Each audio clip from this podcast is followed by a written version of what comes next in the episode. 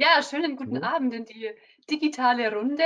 Herzlich willkommen zu unserem Webinar zu kritischer Männlichkeit.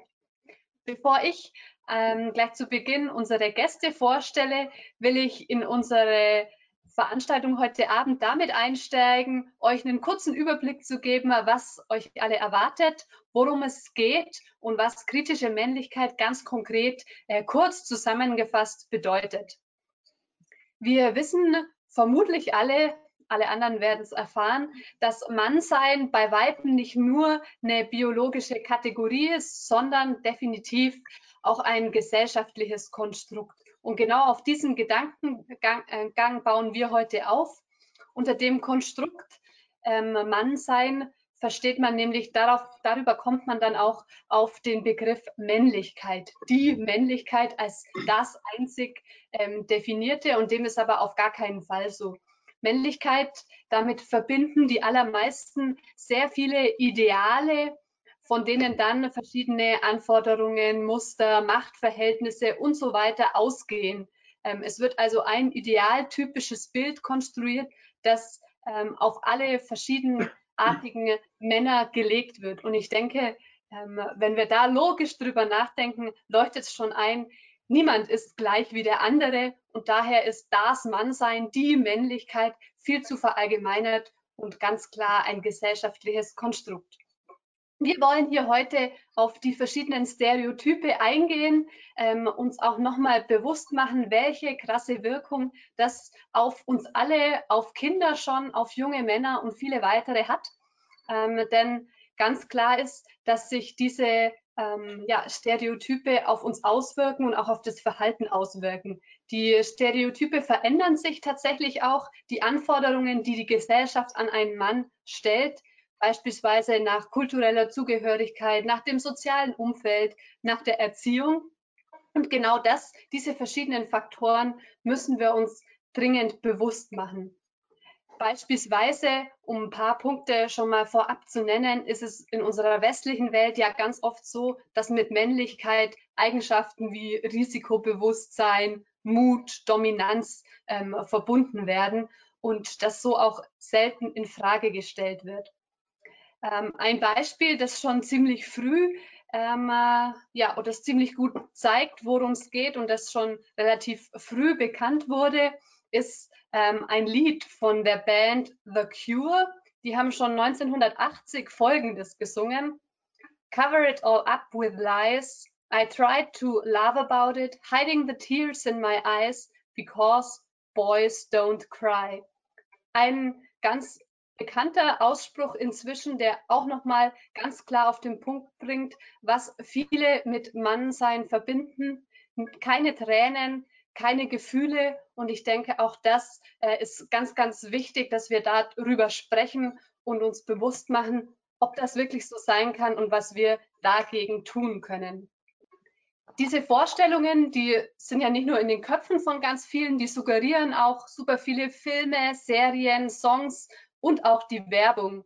Und um abzuschließen damit, uns bewusst zu machen, ähm, worum es äh, aktuell geht, worum es hier heute gehen soll und was für ähm, verschiedene Stereotype es gibt, habe ich hier jetzt noch mal ganz kurz ähm, drei verschiedene Werbegrafiken, ja, die definitiv auf den Punkt bringen, was so falsch läuft und was mit Männlichkeit fälschlicherweise stereotyp verbunden wird.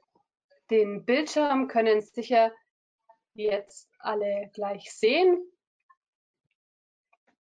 Genau, wir starten mal mit dem ersten absolut schlechten Werbebeispiel. Hier hat zum Beispiel Otta Kringer Werbung gemacht mit dem Ausspruch, Männer zeigen keine Gefühle, sie schlucken sie herunter, erfrischend, sensibel, erfrischend Otterkinger. Mit solchen ähm, Grafiken sind Menschen ja zuhauf konfrontiert und genau das fördert natürlich falsche Idealbilder oder überhaupt Idealbilder und dieses Denken, man müsse irgendeinem Ideal entsprechen. Genau in dasselbe Horn bläst Hornbach mit dieser Grafik. Schmerz ist Schwäche, die den Körper verlässt. Ein muskeltrainiertes Bild von Männern, ähm, das ganz sicher natürlich auf manche zutrifft, aber auf keinen Fall auf alle zutreffen soll oder muss und daher natürlich auch wieder Druck ausübt. Und zu guter Letzt ein letztes Beispiel. Auf dem Plakat hier ist zu lesen, da kannst du alles anfassen, ohne eine geknallt zu kriegen. Auch das natürlich ein, ja, eine Botschaft an Männer, die absolut verurteilenswert ist. Natürlich muss es ähm, Konsequenzen haben, wenn man Gewalt ausübt.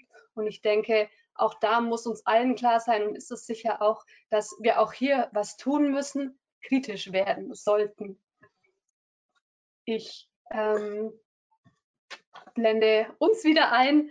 Genau, ich denke, dass wir hier jetzt schon ganz gut gesehen haben, worum es gehen muss. Wir sollten hinterfragen, was in unseren Köpfen ist, was uns jeweils ähm, vermittelt wird.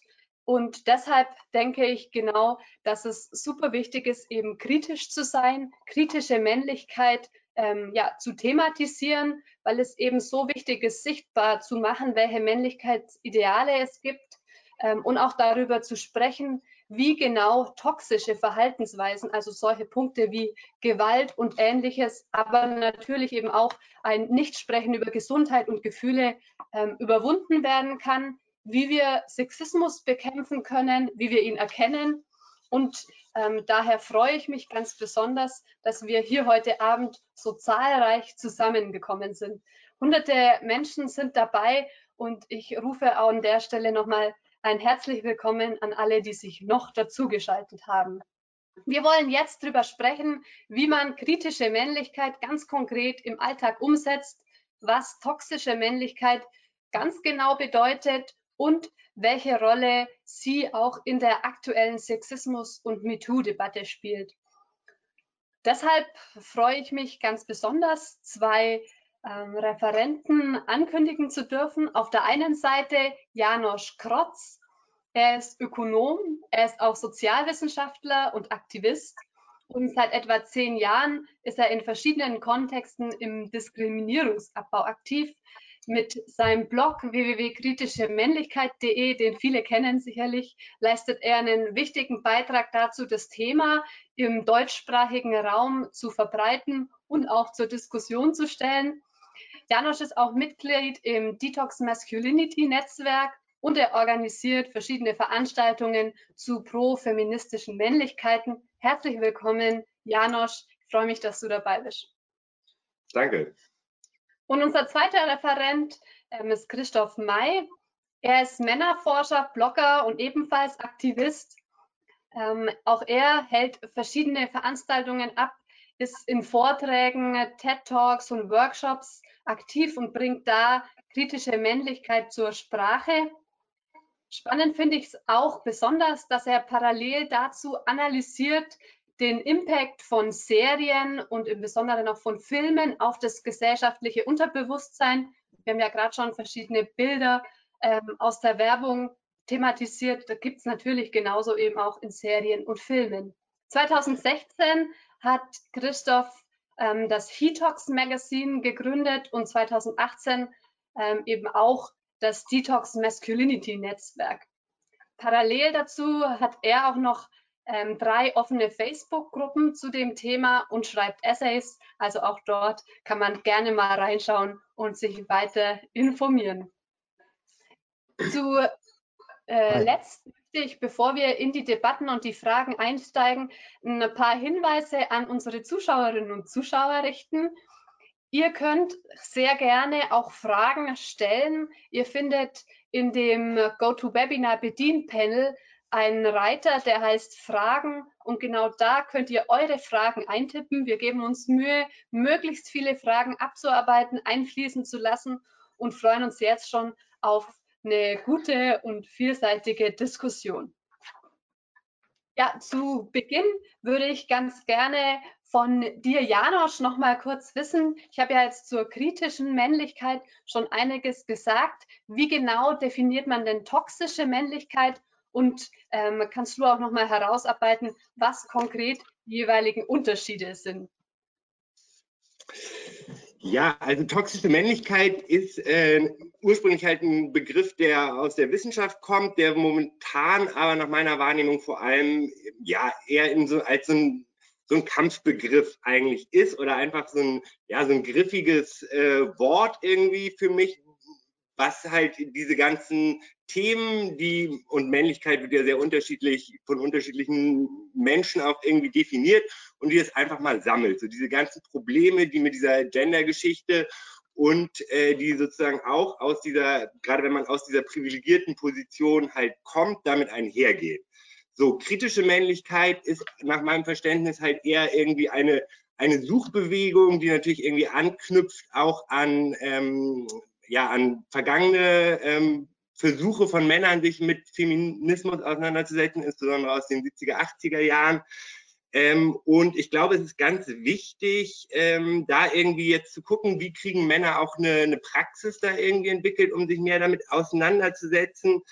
Aber es ist halt nicht irgendwie so ein bisschen was, was ich machen kann als Mann und dann gehöre ich in dem Moment zu den kritischen Männern oder sowas. Und das ist, glaube ich, wirklich äh, sehr, sehr wichtig, auch für alle Männer und Menschen, die sich mit diesem Thema auseinandersetzen, dass es dass es wirklich ein Thema ist, diese toxische Männlichkeit, die einfach alle Männer betrifft und im Endeffekt natürlich alle Menschen betrifft, denn alle Menschen haben irgendwie was ähm, mit Männlichkeit äh, zu tun. Und die Frage ist, wen wer wird wann wie anerkannt als männlich. Ähm, ne? Also das geht so in diese Richtung Männlichkeitsanforderung. Und genau, also insgesamt ist es ein, ein sehr, sehr großes Thema. Ich bin nicht so der Freund davon, immer dieses kritische, toxische so nebeneinander zu stellen, aber es ist ein total wichtiges Thema und Männer müssen sich da auch mehr zu äußern zu Gender und mehr mit beschäftigen. Und ja, insofern bin ich froh, dass ich hier bin. Vielen Dank für die Einladung. Und hallo ans Publikum nochmal. Ja, vielen Dank für den Einstieg. Ähm, ganz klar ist natürlich, dass mit toxischer Männlichkeit oft eben auch Gewalt und ähnliches verbunden wird und das absolut zu verurteilen ist. Was ein weiterer Begriff ist, den ich an der Stelle noch gern klären möchte und wo vielleicht Christoph äh, noch mal was aufzeigen kann, ist der Begriff Antifeminismus, der ja auch äh, immer wieder im Zusammenhang mit den äh, mit dem Thema, das wir heute besprechen, aufkommt. Ähm, wie ist denn aus deiner Sicht hier die Definition und was hat ähm, Antifeminismus auch im Prinzip wieder als kleiner Konterpart zu kritischer Männlichkeit? Wow, das ist eine Frage. Ähm, Anti, du willst wissen, was Antifeminismus ist. Also mh, hm. für die Zuschauerinnen und Zuschauer. Ja, ja.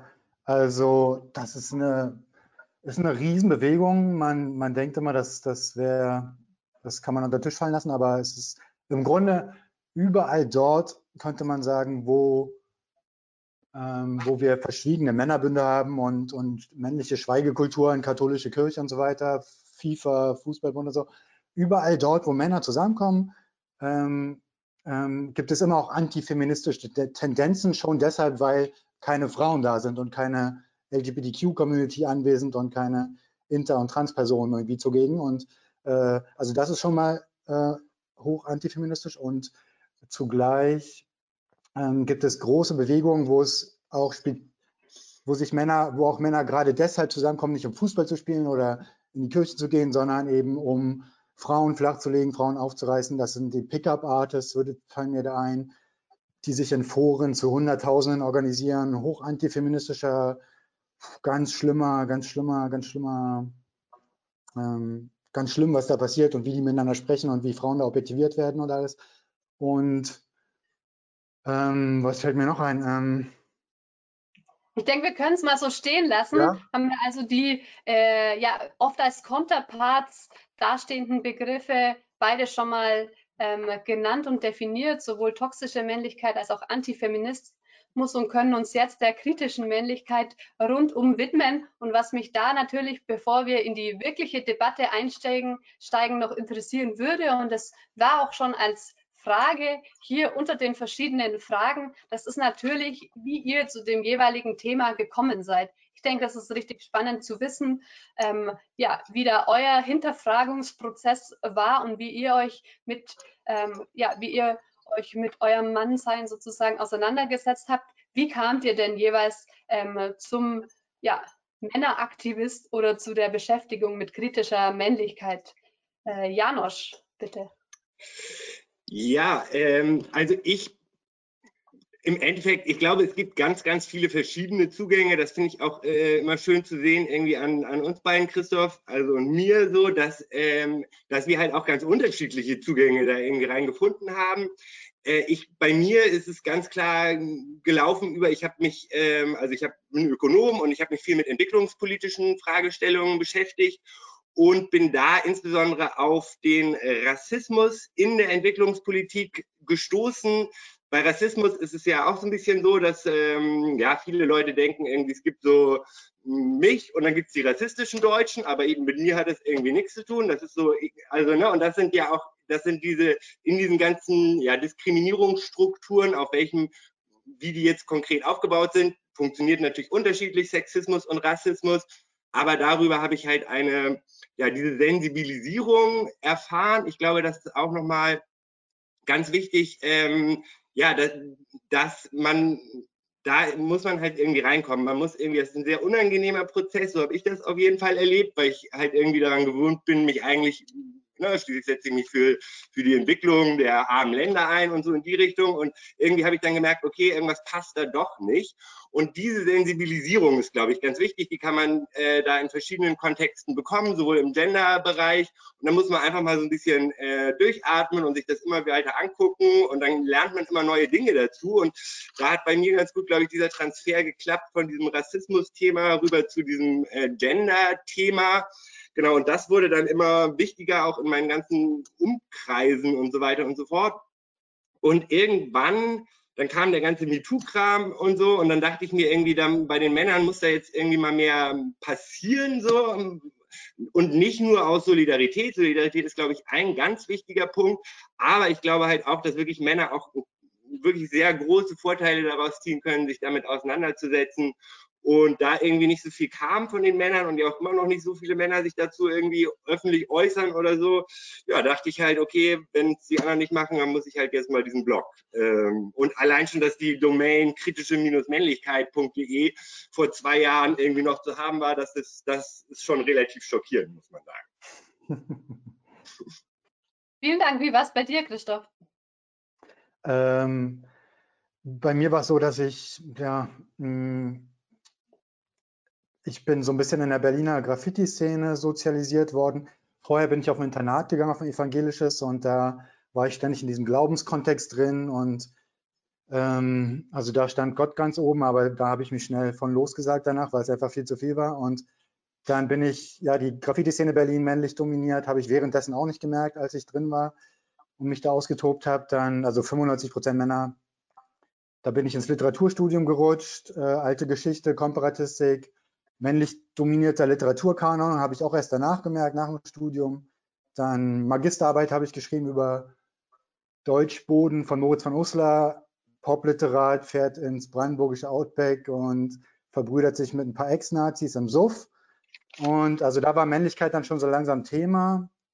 Währenddessen habe ich noch im Berghain gearbeitet, ähm, seit zehn Jahren. Und, und da, da war ich so mit den Partymännlichkeiten und homosexuellen Männlichkeiten und diversen Männlichkeiten äh, konfrontiert. Da habe ich das so gesehen. Und äh, ähm, dann habe ich irgendwann Tebel als Männerfantasien in die Hand bekommen und von Silvia Bowenschen habe ich äh, die imaginierte Weiblichkeit gelesen. Ganz tolles Buch über äh, ganz ja, Standardwerk der Filmanalyse, kann man sagen. Und die beiden Bücher haben mich dann dazu gebracht, das im Grunde alles zusammenzufügen ein bisschen. Und dann habe ich gemerkt, oh, Männlichkeit ist hier das Thema.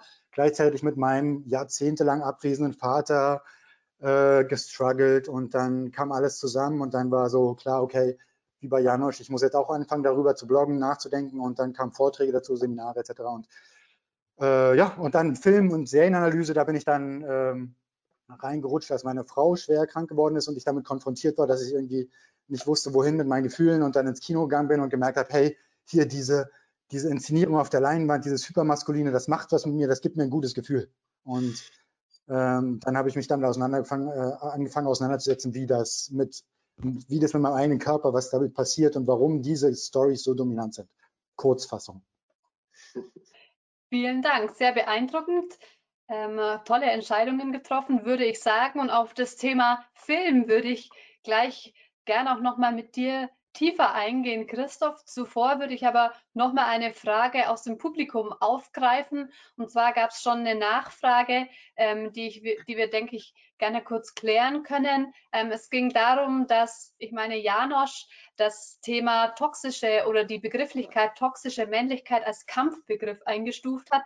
Also aus meiner Sicht kann ich sagen, dass ich es durchaus absolut akzeptabel finde, so zu sprechen, weil es ja eben durch Unterdrückung, durch Dominanz und Co. zu ja, sehr großen ähm, ja, Einschränkungen auch für andere Personen kommen kann, bis zu Gewalt. Und ich denke, man darf manche Punkte und muss sie sogar auch immer wieder auf den Punkt bringen. Aber die Frage an Janosch wäre an der Stelle, ob es denn alternative Begrifflichkeiten gibt, um eben die negativen Auswirkungen auch nochmal klarer auf den Punkt zu bringen. Also ein Vorschlag wäre vielleicht Männlichkeit. Äh, aber ähm, es gibt da auch andere Leute, die sagen traditionelle Männlichkeit, wobei, also ich glaube im Endeffekt, man, ich glaube, es ist ein guter Sammelbegriff und ich glaube, man muss dann im Endeffekt äh, die Dinge, die man eigentlich sagen will, die muss man halt noch mal ein bisschen ausformulieren. Und da kommen auch immer neue Sachen dazu. Auch die feministische Szene entwickelt sich da ja immer mal wieder weiter, ähm, dass die neue, neue Themen irgendwie rauskommen. Und wie du schon sagst, also ich glaube, das ist ganz wichtig, das auch äh, zu sehen, dass gerade, und da gibt es ja nicht nur äh, sexualisierte Gewalt und solche Themen, sondern auch Rededominanz mh, und, und, und, und. Also es sind so viele Themen, wo Repro-Arbeiten, also ne, wie Männer dann nicht äh, sich um Haushalt und äh, Beziehungen und Emotionen von anderen Menschen kümmern und so, wo dann andere Menschen auch drunter leiden. Und nicht nur andere Menschen, sondern eben halt auch Männer selbst. Ja, also insofern finde ich das ja, also man kann den Begriff auf jeden Fall benutzen. Ich sehe das. Ich finde auch, wenn ich kurz was dazu sagen darf, ich finde, der Begriff macht nicht umsonst so weltweit die Runde gerade, weil der einfach so, so auf den Punkt bringt. Man kann super mit dem arbeiten und der kommt auch langsam erst in der Soziologie ein bisschen an. Ich denke, der wird, von dem wird man jetzt auch in der Wissenschaft langsam mehr hören und der wird verwendet werden. Aber der Fehler ist, ne, man darf, die, viele Männer nehmen den einfach persönlich und dann und es geht nicht darum, dass Männer das persönlich nehmen. Es geht nicht darum, dass jeder von uns toxisch ist im Sinne von giftig äh, als Person, sondern es geht um die Atmosphäre, um, um, die, um, die, um die kulturellen, strukturellen Gegebenheiten, die auf Männer einwirken. Das ist das Gift, was in dem Männer auch aufwachsen und was Männer reproduzieren. Insofern, wenn man das trennt, dann sollte man eigentlich kein Problem mit dem Begriff haben. Ja. Ja, dann starten wir doch gleich mal mit den Bildern, die vor allem im Film und Serien und der Popkultur auch viel ähm, gesetzt werden, präsent sind. Das ist ja dein Spezialgebiet, Christoph. Daher ähm, würde mich einfach mal interessieren, warum sind denn deiner Meinung nach im Film all diese Stereotype, diesen, diese oft auch eben für viele Männer äh, ja, mit Druck verbundenen äh, Stereotype dort so verankert in der Filmindustrie? Wieso vor allem eben auch in der westlichen Kulturgeschichte hat sich das entwickelt? Ähm, und ich würde vielleicht äh, in dem Zusammenhang ähm, auch einfach mal als ein Beispiel ähm, die Neuverfilmung des Jokers in die Runde geben. Es gibt ja ganz viele Filme, wo eben sehr extrem ja, mit Männlichkeitsbildern gewalttätigen Bildern und Co. gearbeitet wird? Äh, ja, der Joker ist ein super Beispiel. Zuerst zum Anfang deiner Frage. Ähm, warum diese Geschichten so dominant ist, das liegt ganz einfach daran, weil die Strukturen männlich dominiert sind, weil, weil Hollywood und da, wo aktuell unsere Filme und Serien produziert werden, von Disney über Universal, Paramount, HBO, Netflix, alles äh, sind, ist zu 90 Prozent männlich dominiert. Das heißt, die Drehbücher werden von Männern geschrieben zu 90 Prozent. Bei den Regisseurinnen sind es sogar nur 7 Prozent. Seit 2015 geht es auch zurück, äh, trotz MeToo-Debatte und, ähm, und trotz Weinstein. Und ähm, ja, deshalb sind diese, das ist zur ersten Frage, deshalb sind diese Geschichten einfach dominant aus einer männlichen Perspektive erzählt. Ich habe gerade angefangen, Ozark zu gucken gestern. Habt ihr das, kennt ihr es?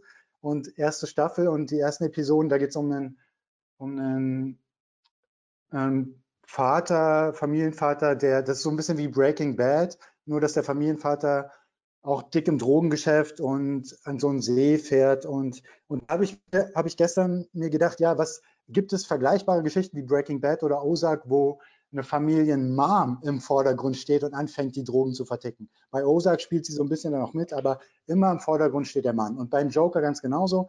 Da war auffällig, dass, weil natürlich auch die, äh, weil das natürlich auch diese Stories äh, hauptsächlich von Männern auch geguckt werden und einen riesen Impact auf Jungs und Kinder und äh, Männer haben vor allem, ähm, ist es auffällig, dass gerade die männlichen Rezensionen über den Joker so ausgefallen sind, dass, dass der Joker gelesen wurde als ja, ein Mann, ein armer Mann steht auf gegen, die, gegen das Establishment und ähm, ähm, wenn man es aber anders liest und wenn man es so liest, dass, dass, hier, dass wir hier womöglich, wenn man es strukturell liest und, und man begreift, ja, womöglich kriegen wir ja aber in Zeiten von MeToo eine absolute Opferdebatte äh, vor, vor die Füße geknallt und, und müssen uns sowas reinziehen, dann wenn man den Joker auf, auf das Opfernarrativ hinliest, dann ist das ein ganz katastrophaler Film, der, der einfach nur, in dem sich einfach, in dem dieses Opfer, in dem ein Mann als Opfer dargestellt wird, und zwar auf ganz hypermaskuline Art und Weise, nach männlichem Drehbuch. Und wenn man es so liest, dann,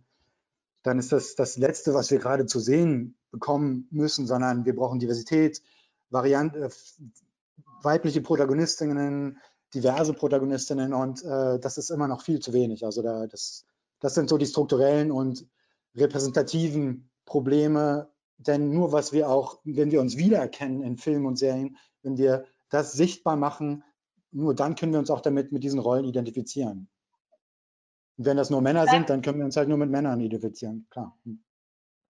Bleiben wir doch ganz kurz nochmal beim Joker, um vielleicht eine ähm, wichtige und oft gestellte Frage auch zu klären. Es ist ja oft so, dass ähm, geschildert wird, ähm, dass sich Männer ohne väterliche Liebe in der Kindheit radikalisieren würden. Kannst du zu dieser Behauptung auch nochmal was sagen und allgemein schildern, wie sich eine Kindheit ähm, ja, ohne expliziten Kontakt oder Zuneigung von einer ja, als sich männlich dominieren, äh, als sich männlich definierenden Person ähm, dann ja, gesehen werden kann oder wie sich diese Kindheit eben längerfristig auswirkt. Das ist ja oft was, das sozusagen auch als ja im Prinzip Legitimation dann teilweise hergenommen wird. Auf der anderen Seite ist es natürlich spannend zu wissen, was wirklich Auswirkungen und Folgen sind.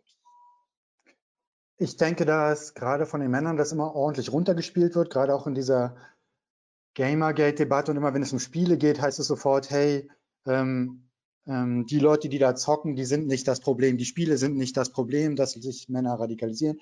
Aber das finde ich ist, ähm, das finde ich ist viel zu kurz gedacht, denn dieser Impact, der geht, wenn du um, äh, wenn es, wie du ansprichst, um Erziehung geht, dann beginnt das in den Kinderbüchern. Was wir da vorgesetzt bekommen, äh, hat genauso einen Impact auf unser Männerbild, unser Vaterbild, wie derjenige, der uns die Kinderbücher vorliest. Wenn uns die, nur die Mutter hauptsächlich die Kinderbücher vorliest, dann, dann äh, und die Väter währenddessen abwesend sind, emotional abwesend, sehr viel arbeiten, Leistung zeigen, nicht, nicht 50 Prozent der Care-Arbeit übernehmen etc., dann ist das genau das Männerbild, was wir unser Leben lang reproduzieren werden und nicht und nur schwerlich durchbrechen werden können. Und und dieser Impact in Filmen und Serien, gerade jetzt zu, gerade jetzt zu Corona-Zeiten merkt man, was das für ein enormer Input sein kann, wenn man sich jeden Tag sowas reinzieht. Also ähm, und diese, diese Stories, keine Ahnung, diese, diese Story vom abwesenden Vater im Himmel idealisiert äh, als Gott, als strafender Vater, als,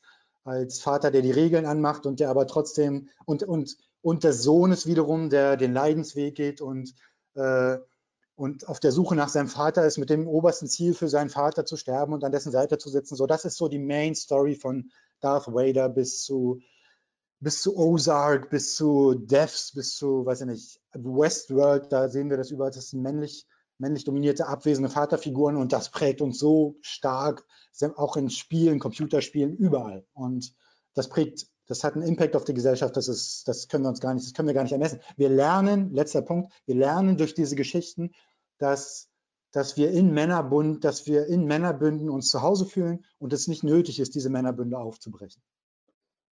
Deshalb haben wir gar kein Interesse daran, das aufzubrechen. Warum sollten wir? Wir sind hoch privilegiert.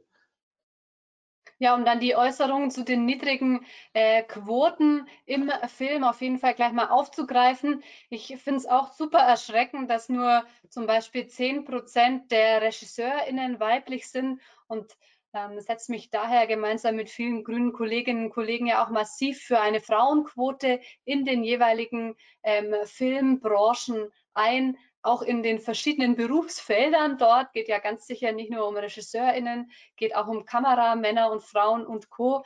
Ähm, ich denke, das wäre politisch ein ganz, ganz großer Schritt, den wir nach vorne gehen könnten, ähm, wie du ja auch angedeutet hast, wenn wir es schaffen, dass da konkret ähm, sich eben auch durch politischen Druck was ändert, weil wir alle sehen, dass es eben ganz, ganz langsam geht, ähm, dass sich überhaupt mehr Frauen ähm, ja dort schlussendlich wahrscheinlich durchsetzen können. Auf der anderen Seite ist es eben ganz sicher nicht Aufgabe der Frauen, sich durchzusetzen, sondern würde ich mal sagen, Aufgabe der gesamten Gesellschaft, das zu verändern. Und spannend fand ich es auch, dass du schon das wichtige Thema ähm, Bildung und Erziehung angesprochen hast. Da kommen wir sicher im Laufe der Debatte hier auch nochmal zu. Und auch da ist es ja so, dass äh, man nicht einfach nur zugucken sollte, sondern auch politisch ganz klar aktiv werden muss um die verschiedenen äh, Bilder, die im Lehrmaterial in der Schule von der ersten Klasse an vermittelt werden, dann auch ganz konkret zu verändern.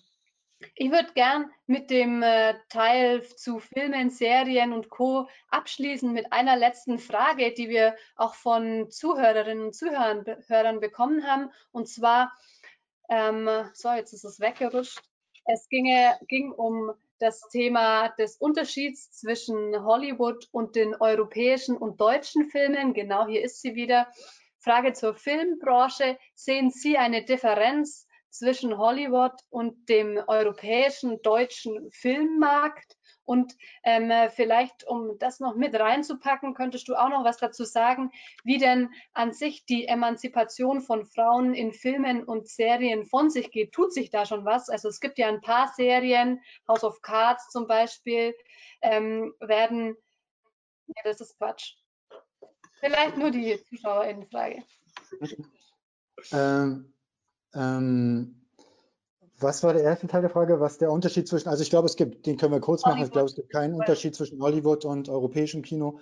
In Europa wird es mehr gefördert, gerade in Deutschland. In Hollywood ist es eher, ähm, es ist eher privatwirtschaftlich, aber die Strukturen sind dieselben. Ich habe vor kurzem ein Interview mit einem Kurzfilmfestival in Dresden gehabt und da und auch in der Kurzfilmbranche werden die gleichen Bilder reproduziert. Auch äh, so, sobald du männliche äh, äh, Drehbuchautoren Autor, männliche Drehbuchautoren hast, äh, ähm, ähm, ja, hast du auch die männlich dominierten Stories, egal wo, weil es ist eine strukturelle Geschichte, eine gesamtgesellschaftliche Geschichte und deshalb äh, ist es, gibt es da keinen Unterschied. Zur zweiten Frage.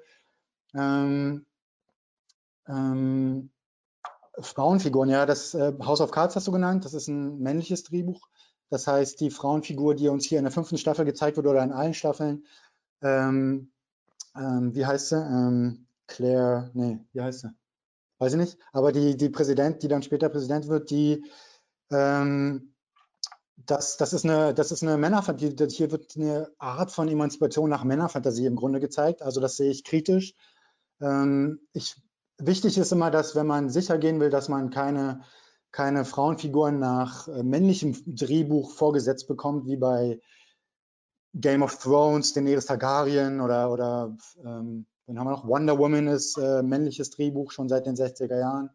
Ähm, Westworld, männliches Drehbuch, ähm, zum Teil auch mit, das glaube ich, äh, hat, es hat ein Ehepaar geschrieben, aber trotzdem sind diese Bilder kritisch zu sehen, weil sie nach männlichem Drehbuch stattfinden und die Art von Emanzipation von Frauen nach Männerdrehbuch sind ganz perfide, also muss man ganz vorsichtig sein. Und es gibt aber neue Beispiele mit tollen Frauenfiguren. Ich, ähm, Killing Eve habe ich gesehen, das ist, äh, das ist von äh, Waller Bridge ähm, auch geschrieben, aber ich glaube trotzdem nach, männlichem, nach einem männlichen Roman, muss ich mal gucken. Und ähm, ähm wie heißt Ihre andere Serie? Ähm, wie heißt sie? ich komme gerade nicht drauf, aber Gentleman's Jack, das ist eine neue Serie, spielt im viktorianischen, so Mitte des 19. Jahrhunderts, äh, weibliche Protagonistin, lesbische Protagonistin und weibliches Drehbuch. Und ähm, ich komme gerade nicht auf den Namen, aber ja, von, von Waller Bridge. Also ja, immer gucken, ob das Drehbuch weiblich ist. Das, das wäre mein Tipp in der Hinsicht. Das nehmen wir doch gleich mal alle mit beim nächsten Filme- und Serienabend. Und äh, ich bedanke mich schon mal bei dir für die intensive Forschung zu diesem Thema. Also ich glaube, es gäbe noch viele weitere Bereiche, die man nach dem Gesichtspunkt äh, durchanalysieren sollte. Vielen Dank für den Einblick in die Filmbranche. Was mich ähm, jetzt zu einer Frage an Janosch bringt, und zwar beschäftigt es mich zurzeit ziemlich stark das Thema stille Radikalisierung. Wir sind alle vor allem natürlich auch bedingt durch die Corona-Krise viel online unterwegs, äh, hören dort von ja, Hass und Hetze auf verschiedenen Foren. Was kann man denn tun, um eben ja ganz konkret Radikalisierung bis hin zu Misogynie vor der Konsole, vor den jeweiligen Bildschirmen zu verhindern und ähm, ja, präventiv aktiv zu werden. Ja, was kann man tun? Das ist natürlich äh, die große Frage. Ähm, ich glaube, dass, also das, muss man, wie gerade diesen Antifeminismus, um da auch noch mal kurz was zu sagen, das ist halt wirklich so eine so eine, ja, so eine ganz üble Geschichte. Und zwar einmal, weil es halt aus meiner Sicht gibt es halt so, sozusagen diesen, und Christoph hat das auch in gewisser Weise gesagt, gibt es halt diesen bisschen so versteckten Antifeminismus, also der vor allem darin besteht, irgendwie, den auch, der auch in linken Kreisen nach meiner Wahrnehmung sehr, sehr prominent ist, also dass man immer wieder nochmal fragt, komm, erklär's doch nochmal, was soll denn das jetzt mit den Pronomen und dies und das und immer und nichts einfach mal auch mal akzeptiert. Und es sind auch gar nicht, äh, ich glaube, wir müssen auch gerade, das war, fand ich auch ein guter Punkt, äh, von diesem sich persönlich als Mann so angegriffen ähm, fühlen, müssen wir so ein bisschen weggehen, sondern, ne, weil es sind meistens auch nicht alle Männer, die das machen, es reicht nämlich tatsächlich, es sind immer nur zwei oder einer sogar, aber der sprengt dann meistens irgendwie alles. Ne? Und man kommt irgendwie nicht vorwärts mit den Themen. Und gleichzeitig gibt es aber halt diese, diese krasse Bewegung und wie du schon sagtest, es sind also so, die in Online-Foren ähm, und ich glaube, das ist ein ganz, ganz großes Problem. Also, dass gerade auch ähm, ja, Männer in der Pubertät dann, wo dann auch sich die Frage irgendwie stellt, wie funktioniert das mit dem Dating, wie spreche ich Frauen an und so weiter und so fort. Und diese Leute gehen ins Internet, man, also, ne, weil alle gehen heute ins Internet, wenn sie irgendwelche Fragen haben. Und die landen dann alle bei diesen Pickup-Arschlöchern und die landen dann alle bei diesen Incels, also diesen unfreiwilligen Singles, könnte man das äh, auf Deutsch übersetzen. Und das sind ja richtig äh, frauenverachtende Hasskulturen, die sich tatsächlich auch noch nämlich als Opfer ähm, am Ende betrachten, meistens noch als Opfer von Feministinnen, bizarrerweise. Also das ist nämlich dann wirklich der absolute äh, Gipfel. Und ich glaube, ganz ehrlich, da sind aus meiner Sicht Männer am Drücker, dass Männer jetzt mal mehr auch rausgehen müssen und da ein alternatives Angebot schaffen. Ne? Also wie, und das bezieht sich ja gar nicht jetzt nur auf so auf dieses Dating, ich glaube, das ist ein ganz wichtiger Punkt und gerade auch so ein Anknüpfungspunkt und auch mit Pornografie und was da nicht so alles im Internet irgendwie los ist, weil Männer halt da viel zu sehr von diesen, ähm, ja, von diesen Bildern, von diesen Ideen irgendwie ähm, ja gefüttert werden und es auch kaum und es gibt wirklich nicht viele Angebote im Internet, die sich sozusagen an Männer richten, also nicht an Frauen und feministische Geschichten, sondern wirklich an Männer richten. Und Männer haben spezielle Verständnisprobleme, da haben auch Feministinnen gar keinen Bock, denen das immer wieder zu erklären. So, ja. Und, und viele Frauen merken das möglicherweise auch gar nicht so, weil sie natürlich auch in ihrer weiblichen Perspektive aufwachsen, so wie alle irgendwie in ihrer Perspektive drinstecken. Und ich glaube, zum Beispiel eine Sache, was mir auffällt, ist, dass wenn auch in, in bei Facebook und diesen ganzen äh, Online-Geschichten, dass es immer, wenn, wenn irgendwie irgendwas Feministisches kommt, dann kommt irgendwie ein Typ und fängt er an, irgendwie rumzutrollen. Und es sind niemals Männer, die irgendwie auch mal ein Gegenargument äh, auspacken und das da hinschreiben. Es ist nervig, es macht Arbeit, aber das ist zum Beispiel ein ganz, ganz kleiner Punkt, dass man das einfach mal regelmäßig jetzt macht, wo auch wirklich alle Männer ähm, ja, was machen können. Also Ansonsten, ja, Bildungspolitik muss da sicher auch Ansätze finden, aber ja, da, ähm, da müssen, glaube ich, auch viel mehr Männer versuchen, andere Männer zu beeinflussen diese Hasskultur, wenn ich das noch ergänzen darf, da kam doch ja. neulich auch eine Studie raus, dass diese Hasskultur im Internet auch eine männlich dominierte Sache ist. Und, ähm, und auch diese Verschwörungstheorien, ähm, werden vor allem von weißen westlichen Männern in die Welt gesetzt. Also das sind diese großen Internetbewegungen, Haters, Hate Speech Bewegungen sind ganz klar männlich dominierte ähm, Bewegungen. Nur zur Ergänzung. Weil wir schon ziemlich viele Fragen vorliegen haben, die in die praktische Umsetzung gehen wollen. Also Männer, die gerne kritischer werden wollen, würde ich das jetzt vorziehen und mich gern mit euch zum Thema ja, praktische Umsetzung von kritischer Männlichkeit im Alltag schon mal unterhalten. Die eine Frage, die reinkam, war ganz konkret, was haben Männer davon, kritisch zu sein und ich denke, damit verbunden ist es natürlich auch interessant, ähm, wie äh, auf der anderen Seite noch ein bisschen mehr Problembewusstsein geschaffen werden kann, wenn man sich natürlich auch anschaut, was man davon haben könnte. Was würdet ihr denn darauf antworten an diejenigen, die sich fragen, was man davon hat, kritisch männlich unterwegs zu sein? Soll ich oder willst du, Janosch? Mach du mal. Ähm, was man davon hat, ja, man hat, man hat alles. Man hat, ähm, ich bereue es persönlich sehr, dass ich 30 Jahre lang das nicht auf dem Schirm hatte und in diesen Männerbünden aufgewachsen bin, weil im Männerbund, in, der, in dieser Monotonie, in dieser Monokultur eines Männerbundes groß zu werden, bedeutet immer, alles andere zu verpassen. Also Diversität, Lebendigkeit, Emotionssprache, Gefühlssprachen, ähm, ähm, die wirklich wichtigen Dinge im Leben, die finden in Männerbünden quasi nicht statt und werden draußen gehalten und ähm, deshalb kann es nur von Vorteil sein, das aufzubrechen. Und ähm, ähm, am Anfang meiner, meiner Forschung dachte ich immer, es würde, das ist vielleicht auch ein gutes Beispiel, es würde immer da, ich müsste mich jetzt damit auseinandersetzen, wie Männer in den Workshops, wie ich die dazu bringen kann, dass die mehr zu einer emotionalen Sprache finden, dass die mehr an der Care-Arbeit teilnehmen, etc. Und mittlerweile komme ich aber immer mehr zu dem, zu dem Ergebnis, als dann plötzlich mehr in den Vordergrund rückte, hey, äh, das ist eine strukturelle Geschichte und wir reden hier von ganzen Schweigekulturen und Monokulturen und dass eben diese Monokulturen auch nur immer wieder das ewig Gleiche reproduzieren und niemals was Neues reproduzieren können, schon per se, aus Zwang nicht, weil sie sich nicht öffnen, dass, dass ich denke, dass man, dass es ein großer Vorteil für jeden Mann sein kann, das aufzubrechen, das einfach hinter sich zu lassen, dass ähm, nicht mehr zum Fußball gehen, nicht mehr männlich dominierte Spiele angucken, sondern äh, an der Frauen-WM teilnehmen mit der eigenen, mit den eigenen Söhnen zur zu ja, die, die eigenen lokalen Frauenfußballmannschaften unterstützen etc. Und äh, nicht nur im Fußball natürlich, sondern keine Ahnung, äh, alle Bereiche, also alle, alle gesellschaftlichen Bereiche bis hin zu ja, alles. Äh, deshalb diese, diese, diese für Männer kann das nur ein Gewinn sein, jeden Tag ähm, im Grunde zu einer Diversität zu gelangen, mit anderen Leuten, auf andere Leute zuzugehen und nicht ständig in diesem Monokultur sich äh, ja, zu bewegen. Sorry, ich wiederhole mich gerade. Sorry.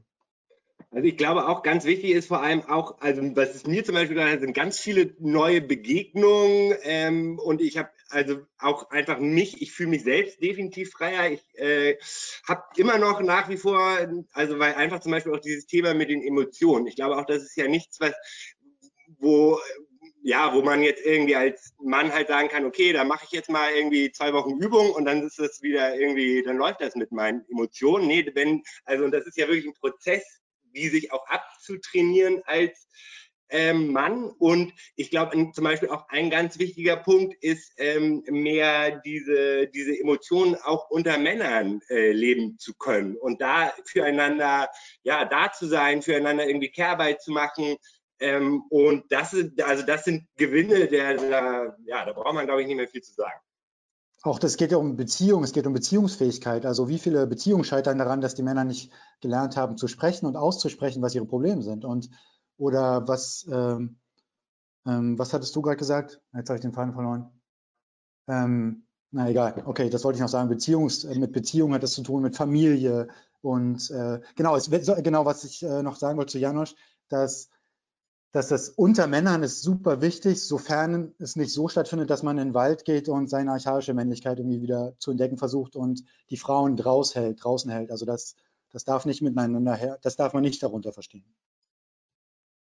Oft spricht man ja auch davon, Privilegien zu reflektieren.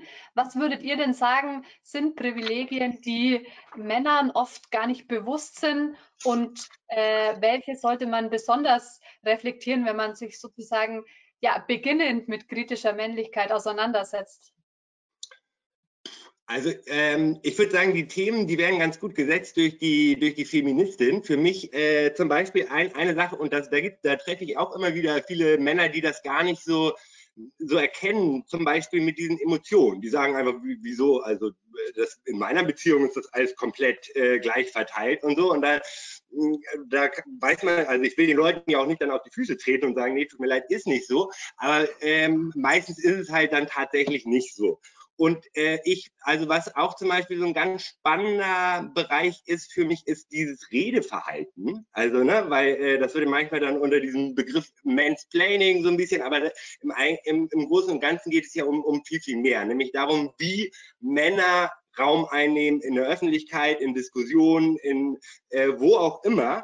Und das ist zum Beispiel so eine Sache, also ich, ich kann auch gestehen, als diese Begriffe Mansplaining, Manspreading irgendwie so aufkamen, dachte ich, oh Gott, muss es jetzt auch noch sein, jetzt reicht aber auch langsam mal und so. Das, das sind dann so Impulse, die sind, glaube ich, auch ganz normal. Das klingt ja auch alles nicht so nett irgendwie, wenn man halt ein blöder Mansplainer ist. Ähm, aber das sind wirklich so die Sachen, wo ich auch immer noch nach wie vor merke, in manchen Situationen sage ich, wiederhole ich Sachen einfach nur, weil sie gerade die Vorrednerin halt eine Frau war und kein Mann. Bei einem Mann würde ich es nicht machen. Und das sind dann äh, so Sachen, das, das, das, passiert mir, wie gesagt, auch noch so, aber dann ähm, muss man das auch mal irgendwie wahrnehmen und dann auch irgendwie gucken, okay, da, ich kann da auch darauf reagieren, ich kann mich auch dafür entschuldigen, ich kann auch, also so, das sind auch Sachen, damit da, da muss ein bisschen, also da werden auch weiterhin leider Fehler passieren, aber da kann man mal äh, seine Antennen irgendwie schärfen und ähm, da einfach so eine Sensibilität aufbauen und dann lernt man plötzlich, äh, merkt man plötzlich Dinge, auch bei den, gerade die Filme sind ja auch so ein super Beispiel, das sieht man alles irgendwie so als gegeben hin, aber wenn man sie sich dann irgendwie mit so ein bisschen Input von Christoph May anguckt, dann, ja, dann äh, sieht man sie plötzlich mit einem ganz anderen Auge.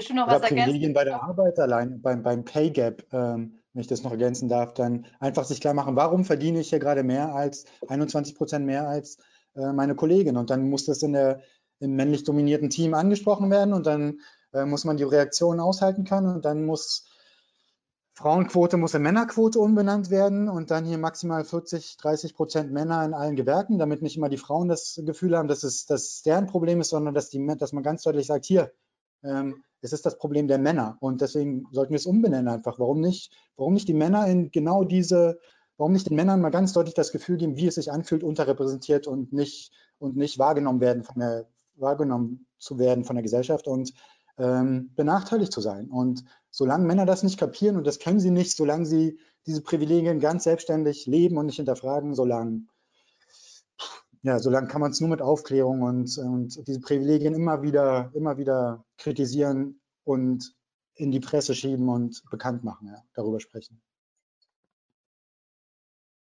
Jetzt haben wir noch eine Frage, die das Thema Intersektionalität mit in den Raum stellt ähm, die ich gerne auch mal mit aufgreife und vorlese. In Deutschland wird sich in der Migrationsdebatte immer wieder über das toxische Männlichkeitsbild, das angeblich von Migrantinnen ähm, vornehmlich muslimisch geprägten, aus vornehmlich muslimisch geprägten Kulturen geprägt sei, unterhalten, während Deutschland ebenfalls eine typisch männlich dominierte Gesellschaft ist.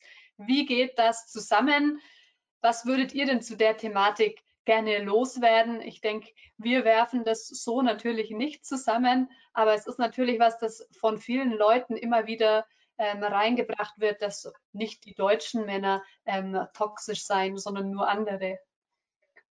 Ich finde, das passt auch ganz gut zu dieser, also weil ich glaube auch gerade nämlich viele linke ähm, Bio-Deutsche, die denken, äh, sie sind halt, sie sind halt feministisch und eher nicht sexistisch und so weiter. Und die sehen nämlich eher die rechten Männer als so die bösen, also die rechten Bio-Deutschen sozusagen als die bösen Männer und so. Und die wiederum suchen sich dann halt irgendwie nochmal einen anderen Sündenbock und so. Und das ist so ein ganz typisches ähm, Verhalten in dieser Diskussion. Es sind immer die anderen Männer, die irgendwie ähm, sich daneben benehmen. Und ich glaube, es ist ganz wichtig, als erstes ähm, ja, sich an die eigene Nase hier zu fassen und ähm, genau, also ich glaube, diese, diese Diskussion um Männlichkeit, die brauchen wir selbstverständlich auch in migrantischen Communities, keine Frage. Aber das, da, also ich will mich ganz klar hier auch an die, an diese, ja, ich sag mal, diese Dominanz deutsche Mehrheit irgendwie wenden, weil das sind auch und gerade auch nämlich diese ganzen, ähm, ja, ich sag mal, Akademiker, Kinder aus dem linken Milieu und so, das sind nämlich diejenigen, die auch wirklich was verändern können, wenn sie sich mal ein bisschen mehr mit dem Thema auseinandersetzen und das auch in ihrem Umfeld weiter streuen und diese ganze Arbeit nicht immer nur Feministinnen überlassen. Jetzt haben wir dazu passend zu deinem vorletzten Wort gleich eine Nachfrage. Die Referierenden sprechen immer von den FeministInnen. Bezeichnen Sie sich selbst denn als Feminist? Wenn ja, geht das als Mann? Wenn nein, warum nicht? Was ist da eure Meinung? Ähm, ich äh, setze einfach immer ein Pro davor und sage pro-feministisch und würde mich als pro-feminist bezeichnen, einfach um deutlich zu machen, dass mh, hm, ja, dass ich die, die hervorragende Arbeit der feministischen Bewegung in den letzten 100 Jahren mir nicht einfach als Mann daherkomme und das aneigne, sondern sage, hey, ich respektiere das, ich lerne jeden Tag von dieser, von eurer Literatur, von eurer Kritik, von eurem, von eurer Arbeit und eurem Engagement. Und äh, deshalb will ich nicht einfach, ich will als Verbündete auftreten, aber nicht nach dem Motto, hey, ich bin, ich bin dabei und ich bin jetzt auch Feminist, sondern Pro-Feminist soll einfach eine Distanz dazu zeigen, die, die einfach sagt, hey, ich lerne hier und und ich bin nicht derjenige, der weiß, wie es irgendwie läuft. Und deshalb ist das, für mich ist es ein guter Weg, einfach da, da, eine, ähm, da ein Pronom vorzusetzen. Ich weiß nicht, wie, wie ist es bei dir, Janusz? Also ich, ähm, mir ist ehrlich gesagt egal, ob man mich jetzt als Feministen oder Profeministen, ich, ich schreibe es meistens mit so einem Unterstrich, ne, dann kann sich jeder irgendwie aussuchen, äh, was sie oder er äh, will. Ich glaube auch, es ist ganz wichtig, äh, sich klarzumachen, dass ich, also ich werde halt nicht ähm, sexistisch diskriminiert, ich weiß nicht, wie es ist, äh, sexualisiert zu werden in dem Maße, äh, wie es Frauen wissen. Ich, so, ich, und es ist auch, ich meine, im Endeffekt ist es ein Feminismus, ein Befreiungskampf, den kann ich nicht, den kann, da kann ich gucken, wo kann ich vielleicht ein Ally sein oder so, wo kann ich das unterstützen, aber es ist so gesehen nicht mein Kampf, also so, ne? Und ich glaube, da müssen sich dann auch Männer, gerade wenn es um die Frage geht, um welche ähm, Ziele sollte sich denn der Feminismus bemühen, da müssen sich Männer halt einfach zurückhalten, ähm, genau, und eher gucken, was, was sind so die Themen, die Frauen, aber auch Interpersonen und Transgender halt für relevant erachten. Ja, Profeminismus muss immer damit zu tun haben, dass man die eigene Rolle hinterfragt, die eigenen Privilegien, den eigenen Männerbund. Es kann niemals darum gehen, Feministinnen auf irgendeine Art und Weise äh, Ansagen zu machen, was jetzt hier gerade läuft und, und noch im besten Fall zu kritisieren und ja, und wenn ich auch noch ein, äh, einen Punkt dazu sagen darf, weil ich glaube dann und ähm, ich glaube, es ist sehr wichtig, auch erstmal so ein bisschen sich in so eine Lage reinzubringen, ähm, überhaupt auch ähm, ja, fähig zu sein, sich mit, mit Fra Frauen und Inter- und Transgender-Personen und so weiter über diese ganzen Themen zu unterhalten mit dem mit einem entsprechenden Wording, ohne dass ich denen irgendwie ähm, auf die Füße trete und so weiter und so fort. Deswegen ist es auch total wichtig und das wird ja auch oft dann Männern so von Feministinnen halt ans äh, Herz gelegt, halt einfach mal die äh, den Mund zu halten und zuzuhören und und da dürfen wir aber auch nicht stehen bleiben, sondern wir müssen, und dann sollen wir natürlich nicht Frauen und äh, Inter- und Transgender-Personen irgendwie erzählen, was sie machen sollen, sondern wir müssen vor allem mal auch anfangen, anderen Männern zu erzählen, was sie irgendwie noch nicht so ganz gecheckt haben und uns da als Multiplikatoren einsetzen und uns dafür diese Sensibilisierung stark machen. Und das ist, glaube ich, wirklich der Bereich, wo Männer, die solidarisch sein wollen, die sich damit auseinandersetzen wollen, wo wir auch wirklich was bewegen können und was eine total wichtige Arbeit ist. Ja, da kann ich gut anschließen. Also ich persönlich bin überzeugt, dass äh, gerne jeder und jeder sich Feminist und Feministin nennen kann, wenn es denn darum geht, einfach dafür zu kämpfen, dass wir die Gleichstellung aller Geschlechter und eben auch die Gleichberechtigung, die konkrete von Frauen erreichen können. Klar darf es nicht darum gehen, weitere Unterdrückungsmechanismen zu unterstützen, aber es äh, würde ich mal sagen, ist auf keinen Fall Aufgabe von Frauen alleine, ähm, eben den Feminismus, der ja auch schlussendlich keine Machtdominanz von Frauen möchte, sondern ganz klar eine Gleichstellung der Geschlechter erreichen will, den allein zu erkämpfen. Da sind auf jeden Fall alle gefragt. Vielen Dank für diese Frage nochmal. Ähm, Ich möchte zuletzt noch eine Frage aufgreifen und zwar ist das äh, eine Frage, die ich selbst auch gestellt hätte und zwar, was denkt ihr euch denn, was kann ähm, die Utopie oder die Zielvorstellung von kritischer Männlichkeit sein? Was ist ähm, das, der konkrete Output, wenn kritische Männlichkeit erreicht ist? Der Fragesteller oder die Fragestellerin ähm, schreibt hier, ist das Ziel, Männlichkeit neu zu definieren? Be beziehungsweise, was sind denn die positiven Aspekte von Männlichkeit? Also ich finde es immer sehr schwierig, weil alle möglichen Leute, also es sind ja auch sozusagen ähm, auch mal in bestimmten Situationen dominant zu sein. Und das ist ja auch jetzt nicht per se was Schlechtes. So die Frage ist, bin ich andauernd dominant? Wem gegenüber bin ich dominant? So kommt, kann dreht sich die Situation vielleicht auch mal mal um und so weiter und so fort. Und ich glaube, das ist aber auch, ich finde es einen ganz spannenden Punkt auch weil das ja eigentlich auch so ein Dilemma ist, in dem wir so ein bisschen drin rumstecken. So einerseits wollen wir irgendwie diese, diese Kategorie Geschlecht so als ähm, ja als Machtstruktur und allgemein irgendwie als Struktur und was uns irgendwie da erzählt wird, wie wir uns zu verhalten haben, entweder männlich oder weiblich, was soll das überhaupt sein? Das macht, das macht alles überhaupt gar keinen Sinn. So.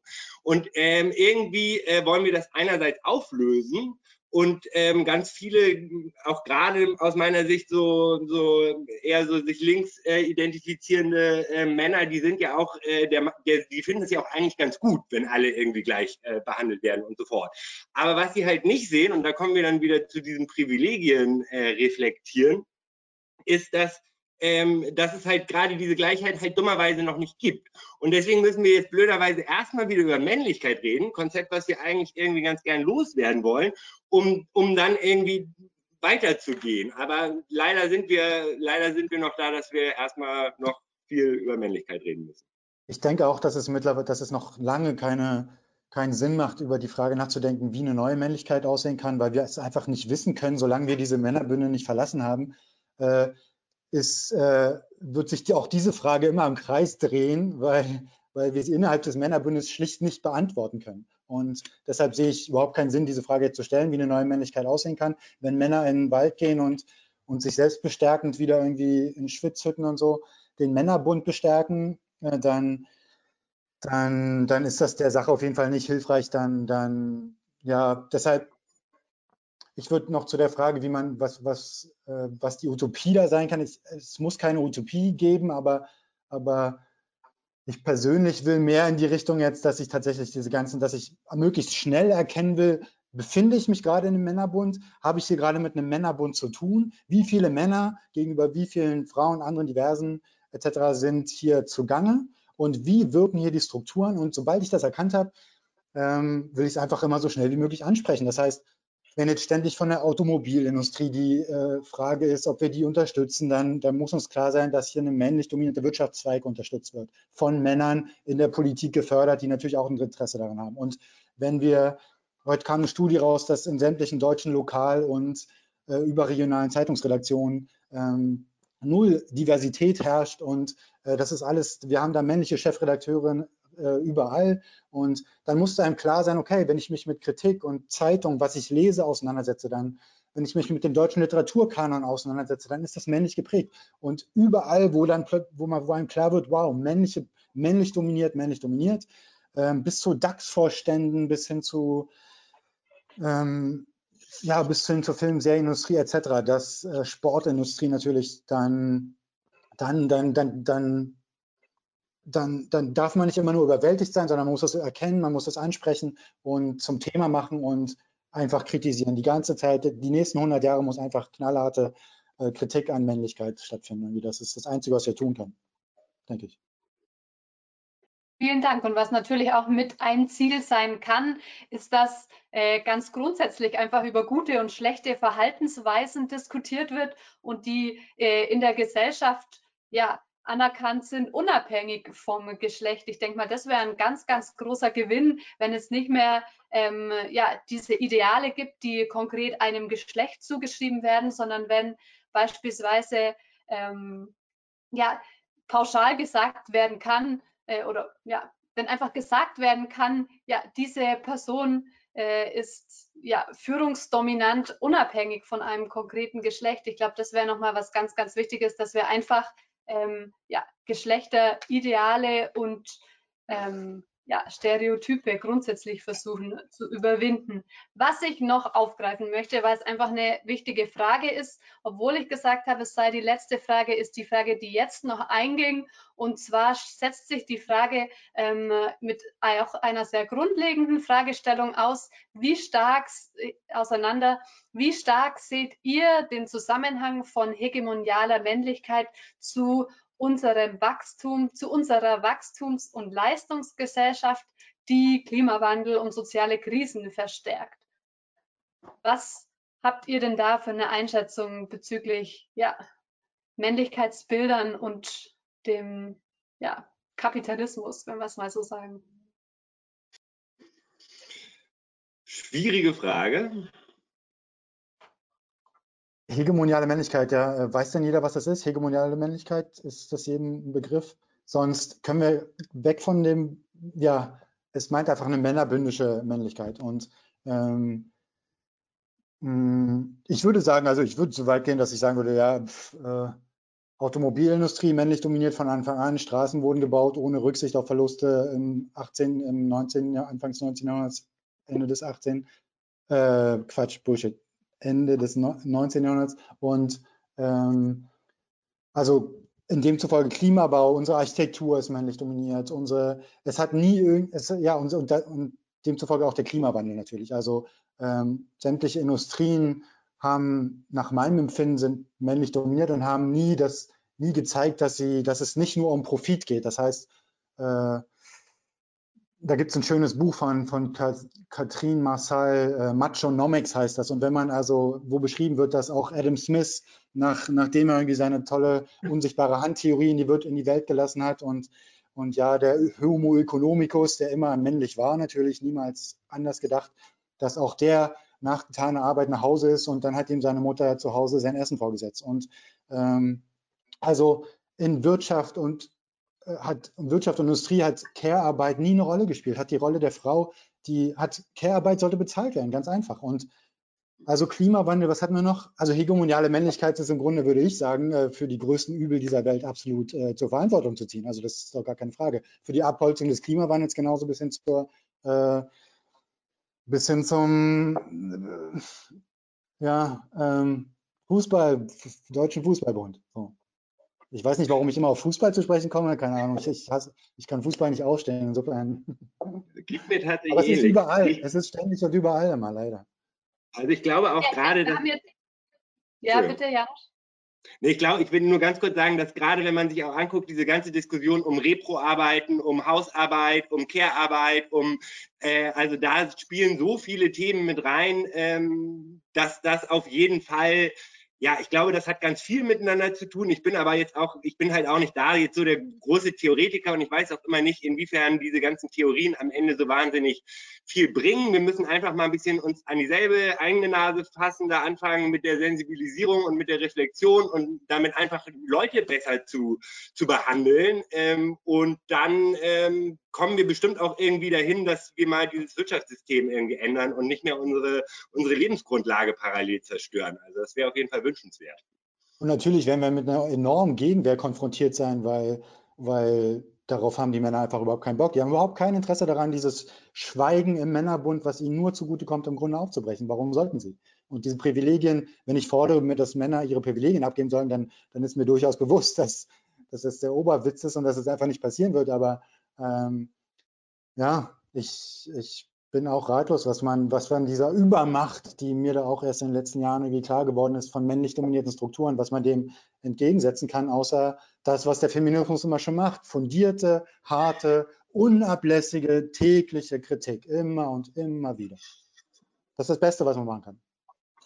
Ich denke, da konnten wir jetzt auch noch mal ein paar gute Gedankenanstöße geben. Auch die ganze Debatte rund um systemrelevante Berufe, die derzeit läuft, die aber massiv schlecht bezahlt sind und natürlich auch der Hinweis auf unbezahlte Care-Arbeit und Sorgearbeit, die vor allem von Frauen gemacht wird, aber das System im Prinzip ja am Laufen hält, sind Punkte, die äh, weiter gedacht werden können und müssen. Ich denke, da konnten wir den Teilnehmenden so auch jetzt nochmal viel ähm, zum Weiterüberlegen mitgeben. Ich möchte an der Stelle allen, die Fragen gestellt haben, schon mal ganz, ganz herzlich danken. Wir konnten nicht alle aufgreifen, ähm, hoffen aber, dass wir ja viele Einblicke und Gedankenanstöße geben konnten. Wir schauen uns im Nachgang die Fragen auch nochmal durch. Wenn Themen definitiv vergessen wurden, können wir das ähm, in den YouTube-Kommentaren dann auch nochmal vermerken. Damit ist der Hinweis angebracht, dass wir das Video für alle, die es weiter verbreiten wollen oder sich nochmal im Nachgang anschauen wollen, auch auf YouTube stellen werden. Und jetzt zu guter Letzt wollen wir drei uns nochmal dem Experiment hingeben, ganz kurz und knapp ähm, absolute Bullshit-Aussagen zu widerlegen. Es ist ja so, dass ähm, im Bereich der kritischen Männlichkeit ganz oft, ähm, ja, wenn man sich damit auseinandergesetzt, dass man sehr oft ähm, ja, blöd angegangen wird, ziemlich doof angeredet wird und dass ganz viele Leute abstreiten, dass sich überhaupt was ändern muss. Daher öffne ich jetzt nochmal ähm, richtig unsägliche Aussagen, die wir einordnen wollen und ähm, widerlegen. Wir starten gleich mal mit der allerersten Aussage, die viele als Behauptung bestimmt schon mal gehört haben. Und zwar ist die erste Aussage, toxische Männlichkeit ist ein Begriff aus dem Feminismus. Es steht jedoch in keiner Weise einer Frau zu, zu definieren, was unter Männlichkeit verstanden wird. Was kann man denn ähm, ja, solchen Aussagen oder dieser Aussage entgegensetzen? Also ich denke, dass es äh, selbstverständlich ist, dass Männer sich in, diesen, in diese Debatte einbringen müssen und sich auch gerade halt mit Männlichkeit und dem äh, und toxischer Männlichkeit und kritischer Männlichkeit oder wie wir das Kind jetzt auch immer irgendwie nennen, auseinandersetzen ähm, müssen. Und ich glaube, es ist ganz wichtig auch zu sehen, dass leider viel zu oft dann von Männern absolute ja, absolute Gurkenargumente gebracht werden. Und anstatt dass äh, mal irgendwie auch Männer sich ein bisschen hinsetzen, mal ihre Hausaufgaben machen und mal ähm, ja, sich auch wirklich aktiv in diese Debatte mit einbringen. Mir ist noch ehrlich gesagt noch so gut wie keine Feministin über den Weg gelaufen, die jetzt gesagt hat, Männer, mit denen will ich gar nichts mehr zu, oder ja, mit denen, also so, weißt du, ist, Männer sind auch aufgefordert, sich in die Gender-Debatte einzubringen. Und ähm, genau, wir müssen aber halt unsere Hausaufgaben machen und wir dürfen vor allem nicht Feministinnen als unsere unsere Feinde betrachten, sondern wir müssen wirklich sehen, dass die auch uns ja auf Dinge hinweisen, von denen wir total profitieren können. Und äh, wenn ich das noch ergänzen darf, top, top, darf ich ganz kurz noch sagen, dass der Begriff toxische Männlichkeit auch, ähm, auch gar nicht von Feministinnen in die Welt gesetzt wurde, sondern aus der, aus der frühen Männerrechtsbewegung kommt. Aus der, ich glaube, aus der mythopoetischen Männerrechtsbewegung 80er Jahre. Ich bin nicht ganz sicher, aber das geht auf auf den Psychologen Jung zurück etc. Also das hat Andreas Kemper neulich mal in einem äh, Beitrag gut herausgearbeitet. Das nehmen wir alle mal mit für die nächsten Facebook-Kommentardebatten. Vielen Dank. Dann der, die zweite Bullshit-Aussage. Sollen jetzt alle Männer Weicheier werden?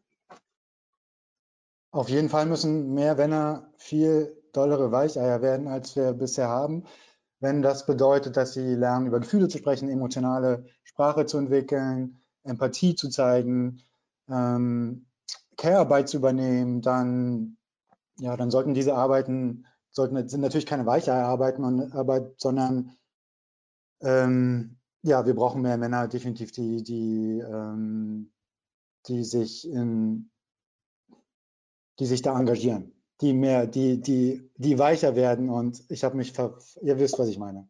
Gefühle zeigen, Emotionen zeigen. Gefühle zeigen. Ja, Alles klar. Dritte Aussage wäre toxische Männlichkeit. Da gibt es wohl Probleme, die wichtiger sind, beziehungsweise Themen, über die viel eher gesprochen werden sollte. Da hätte ich gleich auf zwei Ebenen ähm, Gegenargumente. Auf der einen Seite möchte ich euch mitgeben, dass natürlich dagegen gehalten werden kann mit dem Hinweis darauf, dass ein Verhalten des anderen schadet, ihnen Gewalt zufügt, niemals, auf gar keinen Fall akzeptabel ist. Und auf der anderen Seite fände ich es noch spannend und möchte es hier auch nochmal ansprechen, ähm, zu analysieren, was denn hier eigentlich das Argumentations- Motiv ist. Hier wird nämlich vorgegangen, wie ganz oft vorgegangen wird. Es wird einfach auf anderes abgelenkt oder ähm, ein anderes Thema nochmal mit reingenommen, das viel wichtiger sein sollte. Man nennt es auch Whataboutism, also einfach immer zu fragen, was ist mit XY, das sicher auch ein, ein wichtiges Thema sein kann, aber nur weil man versucht, von Themen abzulenken, sind sie auf gar keinen Fall weniger wichtig. Ich denke, wir haben heute alle definitiv gehört, dass das Thema ähm, Männerstereotypen und die Folge toxische Männlichkeit dann durchaus äh, wichtig ist zu thematisieren. Schauen wir gleich weiter zum vierten, zur vierten Aussage, die wir widerlegen wollen bezüglich Hashtag MeToo.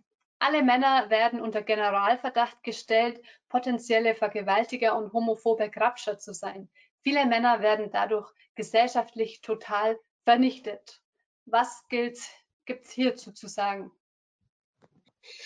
Ja, da, da, muss man ganz klar sagen, dass eigentlich dieses Argument schon ein strukturelles Problem ist. Ähm, und das fällt halt genau in diesen Bereich Täter-Opfer-Umkehr. Äh, selbstverständlich sind Männer äh, eher, eher halt, ähm, sage ich mal, auf dieser, können sich besser identifizieren mit diesen potenziellen Vergewaltigern oder homophoben Grabstand, einfach weil wir in dieser männlichen Position sind.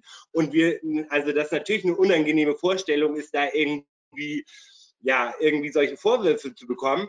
Aber was hier überhaupt nicht ähm, beachtet wird, ist, dass wir einfach diese, diese sexualisierte Gewalt ein so krasses strukturelles Problem ist in unserer Gesellschaft und nämlich gerade solche Täter-Opfer, Schuldumkehr-Argumentationen ein ganz wichtiges Argument sind, um sozusagen äh, ja, Überlebende von sexualisierter Gewalt zum Schweigen zu bringen. Und gegen solche Argumente, gegen so ein Victim Blaming, gegen diese Täter-Opfer-Umkehr muss man sich ganz entschieden gegenstellen. Vielen Dank. Schauen wir noch zur letzten Aussage. Wenn es darum geht, der Frau die Tür aufzuhalten oder andere Gefallen zu tun, ist die traditionelle Männlichkeit wohl doch nicht so toxisch und schlecht? Ähm, naja, ich würde sagen, Tür aufhalten ist kein Problem, solange man das vorher irgendwie miteinander abgesprochen hat, vorher wohlgemerkt. Und ähm, ein voll, guter Vorschlag könnte sein, es einfach immer abwechselnd zu machen. Ähm, aber eigentlich geht es bei der Frage um was anderes, nämlich wir hatten jetzt Whataboutism hattest du, Eva, Janosch hatte Victim Blaming, Täter-Opfer-Umkehr und das wäre jetzt hier ein typisches gutes Beispiel für Derailing, also das Thema weg vom Thema, das Thema in eine andere Richtung lenken, äh, weil man nicht darüber sprechen möchte. Und ähm, zumal das Problem von traditioneller Männlichkeit ja keineswegs irgendwie sich am banalen Tür aufhalten irgendwie ähm, festmacht, sondern, sondern ja, worüber man hier nicht sprechen will, sind die strukturellen äh, männlich dominierten Bereiche in der die gesamtgesellschaftlichen Auswirkungen. Und deshalb ähm, will diese Frage einfach nur vom Thema weg. Vielen Dank. Das war doch mal noch eine kurze, knackige Runde zu diesen Bullshit-Aussagen. Und ich möchte mich an der Stelle bei euch beiden schon mal herzlich bedanken für die Zeit, die ihr euch genommen habt für unsere digitale Veranstaltung. Und möchte euch bitten, ganz kurz und knapp am Ende jetzt nochmal zu resümieren, was denn ähm, am dringendsten angegangen werden muss, um kritische Männlichkeit zu verbreiten, sowohl von den einzelnen Zuhörerinnen und Zuhörern der Gesellschaft, aber natürlich auch von der Politik. Was habt ihr da für Anliegen? Und Punkte, die ihr den Menschen mitgeben wollt? Also ich glaube, was hier, äh, wir machen das ja jetzt schon zum zweiten Mal, was hier dieses Mal aus meiner Sicht so ein bisschen nicht ganz so vorgekommen ist wie beim ersten Mal, ist einfach nochmal zu versuchen, auch die Geschlecht nicht immer nur als männlich oder weiblich zu denken, sondern halt auch wirklich mal äh, sich mit irgendwie nicht-binären Geschlechtsidentitäten zu beschäftigen ähm, und, und irgendwie aus dieser Männer, Männer-Frauen-Schublade irgendwie so wegzukommen. Und das ist ja, weil das ja auch wirklich ein, ein Problem ist, was sich auch, wir haben ganz kurz mal Kinderbücher, glaube ich, angesprochen, aber im Wesentlichen äh, sind das so, so Bausteine, die, äh, die ganz früh gelegt werden. Ähm, und genau, und einfach aus diesem, aus dieser Heteronorm, aus diesem, aus ja, aus diesem nicht, aus diesem binären äh, Geschlechtskonstrukt halt mal auszubrechen. Und ähm, ich glaube, eigentlich ist es nämlich gar nicht so schwer. Männer sagen häufig irgendwie, ja, was sollen wir tun und so. Ich glaube, äh, man kann als Mann schon relativ viel tun, indem man mal wirklich den Leuten zuhört, die sowas leben, die sowas erleben. Äh, es gibt wahnsinnig viele feministische Quellen, äh, ein paar nenne ich auch auf meinem äh, Blog in der Literaturliste. Also man kann da sich, äh, sich eigentlich relativ leicht ähm, irgendwie äh, ja, einarbeiten und dann ist es wichtig zuzuhören und es ist vor allem wichtig, das anzuerkennen, was einem erzählt wird und es nicht in Frage zu stellen, wenn einem jemand gerade von Diskriminierungserfahrungen ähm, berichtet. Und ähm, ja, Politik, ich glaube, da, das machen die Grünen ja schon sehr gut mit, mit einer und auch schon ewig lange mit einer sehr konsequenten ähm, Quote. Das, also ich glaube, das ist tatsächlich das Wichtigste, immer auch die Personen, ähm, ja, über die, sage ich mal, früher nur geredet wurde, also äh, Frauen äh, und inzwischen ist es mehr auch noch die Inter- und die Transgender und diese ganze Flint-Bewegung auch mit ins Boot zu holen, das ist, äh, glaube ich, der, der springende Punkt. Vielen Dank. Was sind deine Gedanken, Christoph? Ähm, ich will auch erstmal Danke sagen an dich und an, an Eva und Anja, die im Hintergrund hier noch äh, mitorganisiert hat und mitschaut, ähm, für eure guten Fragen und für dafür, dass wir, dass ihr uns eingeladen habt, dass wir die Gelegenheit haben, hier mit euch zu sprechen. Und ähm, danke auch allgemein in die Runde an die 500 Leute da draußen. Ich bin ziemlich froh, dass ich euch nicht live vor mir sitzen habe, weil ich dann mega aufgeregt wäre. Aber das ist, glaube ich, ein Vorteil. Aber trotzdem würde ich euch jeden einzelnen von euch gerne persönlich auch mal kennenlernen. Aber ähm, um auf deine Frage zurückzukommen, abschließendes Statement. Ich würde sagen, dass es dass, ihr, dass es wichtig ist, dass jeder von uns darauf achtet, achtet darauf, was ihr konsumiert. Das habe ich letztes Mal auch schon gesagt. Achtet darauf, was ihr für Musik hört, was ihr an Literatur lest, was ihr, ähm, was ihr an Serien und Filmen guckt, dass die Drehbücher ähm, divers sind. Achtet darauf, in welchen Sportumgebungen ihr euch bewegt, in welchen Arbeitsumgebungen, überall, wo ihr unterwegs seid. Achtet einfach darauf, ob ihr ob ihr auf männlichen, rein männlichen Panels sitzt oder ob es nicht lohnenswert wäre, das aufzubrechen und das äh, oder einfach nicht dran teilzunehmen. Und ähm, ja, deshalb kann ich immer nur sagen, mein, mein letztes Statement ist wie immer auch, dass es äh, darum gehen muss, möglichst schnell diese männlichen Schweigekulturen zu erkennen und auch deren Blockadefunktion möglichst schnell zu erkennen. Man, man muss, muss auch verstehen, dass diese dass diese, da wo verschwiegene Männerbünde mit sich sind, dort kommt man, das kein Rankommen und die blockieren einfach alles, was unsere Gesellschaft jetzt so dringend braucht und voranbringen könnte. Deshalb ähm, möglichst schnell erkennen, dass ihr in einer seid, möglichst schnell raus da und das ansprechen und das ist das Einzige, was ich euch empfehlen kann und ja, möglichst das nicht an eure Kinder weitergeben. Ja, vielen Dank euch beiden, Christoph und Janosch, auf jeden Fall für eure Arbeit.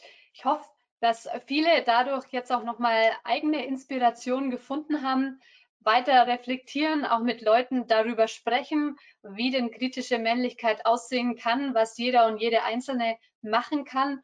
Und ich persönlich und auch wir Grünen im Allgemeinen werden natürlich am Thema dranbleiben, sowohl daran, kritische Männlichkeit in der Bildung, der Erziehung zu fördern, aber natürlich auch am ganz konkreten Feminismus, den gleichen Chancen und Rechten für Frauen, die es unbedingt nicht nur auf dem Papier braucht, sondern auch in der Wirklichkeit, in der gleichen Bezahlung, in guten Arbeitsbedingungen, im Hinschauen auf die Aufteilung von Hausarbeit, von Sorgearbeit und vielen weiteren mehr. Und ich glaube, dass es hoffentlich uns allen gemeinsam gelingen kann, einfach noch mehr die Debatte ähm, darauf zu lenken, was es denn für unbewusste oder bewusste Unterdrückungsmechanismen durch Männlichkeit gibt, was denn all die Stereotype, mit denen wir tagtäglich konfrontiert sind, so verursachen. Daher herzlichen Dank für die große äh, Aufmerksamkeit und das große Interesse heute. Wir freuen uns auf den weiteren Diskurs und bleiben alle miteinander, jede und jeder Einzelne, aber eben auch im politischen und in eurem Engagement auf Veranstaltungen und Blogs und Co. dran. Vielen Dank, alles Gute und noch einen schönen Abend. Danke, ciao, ciao. Danke, ciao. Tschüss.